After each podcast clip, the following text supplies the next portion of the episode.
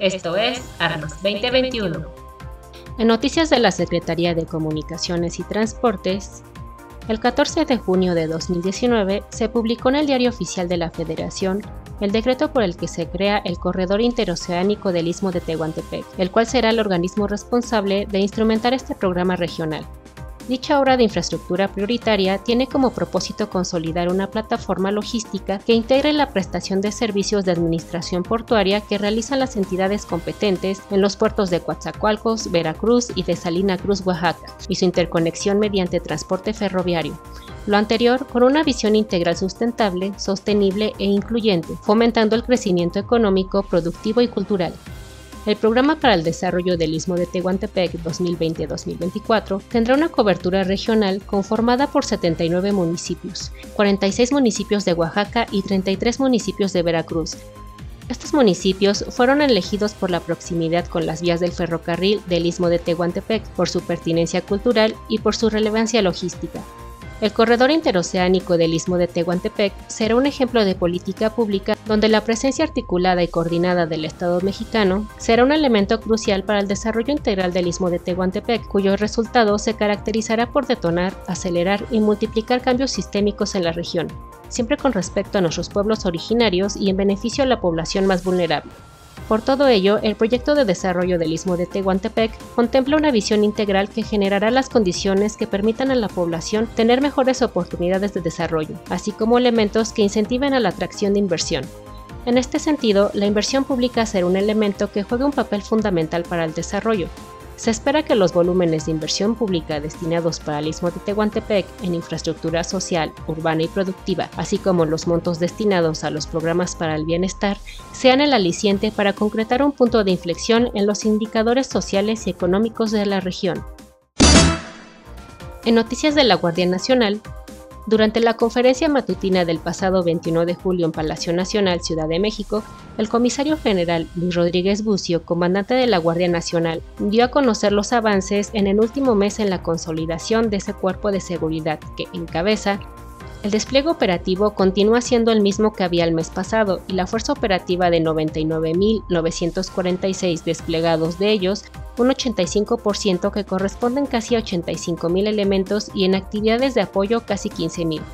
El 19 de julio se activaron ocho coordinaciones regionales más en Simapán, Jiutepec, Juchitán, Corregidora, Santa María del Oro, Macuspana y Cozoleacaque, y con ello la Guardia Nacional tiene desplegadas y activadas 222 coordinaciones regionales y solo quedan 44 para llegar a las 266. En la parte de reclutamiento se continúa con la misma meta de 50.000 elementos en los primeros tres años de la administración. En los dos primeros años ya se cumplió la meta al 100% y en este 2021 la meta es de 14.400, que deben ser reclutados por la Secretaría de la Defensa Nacional. En cuanto a adiestramiento y capacitación, se continúa el curso de formación inicial para el personal de nuevo ingreso. El segundo escalón de adiestramiento inició el 12 de abril y terminará el 27 de agosto en estos siete centros de adiestramiento de la Guardia Nacional.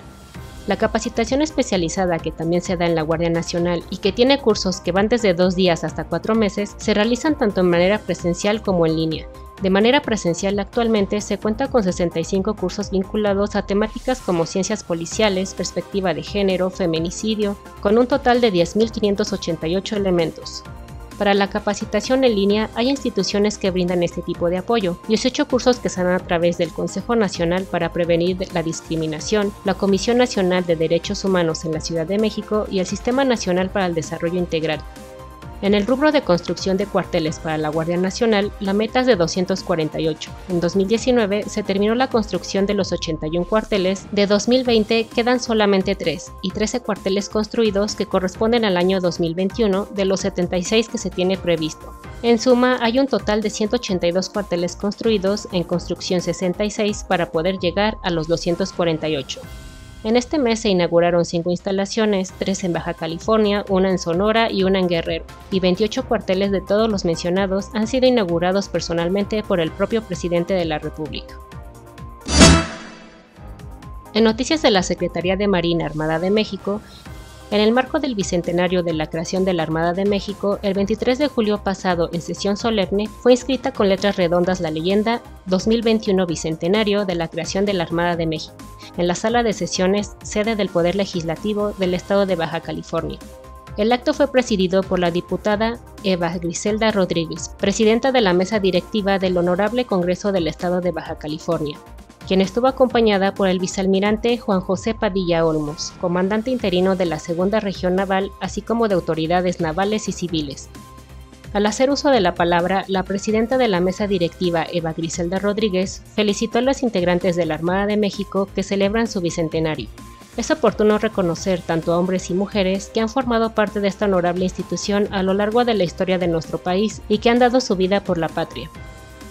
En representación del almirante José Rafael Ojeda Durán, secretario de Marina y alto mando de la Armada de México, el comandante de la Segunda Región Naval agradeció la distinción que le otorgó a esta institución el Estado de Baja California, al hacer patente con letras doradas la labor que desde el 4 de octubre de 1821 ha llevado a cabo en beneficio del pueblo de México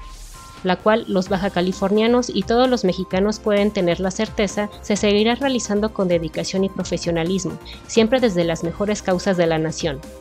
Para concluir, agradeció las disposiciones de los legisladores para celebrar la sesión solemne, donde se dijo sentirse muy orgulloso de pertenecer a esta noble institución de nuestro país. La Armada de México es el componente operativo de la Secretaría de Marina mediante el cual se generan las condiciones de seguridad, estabilidad y tranquilidad que permiten aprovechar la abundante riqueza marina y el potencial de los litorales nacionales en beneficio de los mexicanos. Esto fue Armas 2021. Te invitamos a unirte a nuestro canal de YouTube Revista Militar Armas y suscribirte dando clic a la campanita y así recibir todas las notificaciones sobre nuestro nuevo material multimedia. También te invitamos a ingresar a nuestro sitio web www.editorialgea.com.mx y revisar las notas completas. Mi nombre es Lia Danés y continuamos en línea. Armas 2021, por la confraternidad de los ejércitos y pueblos del mundo.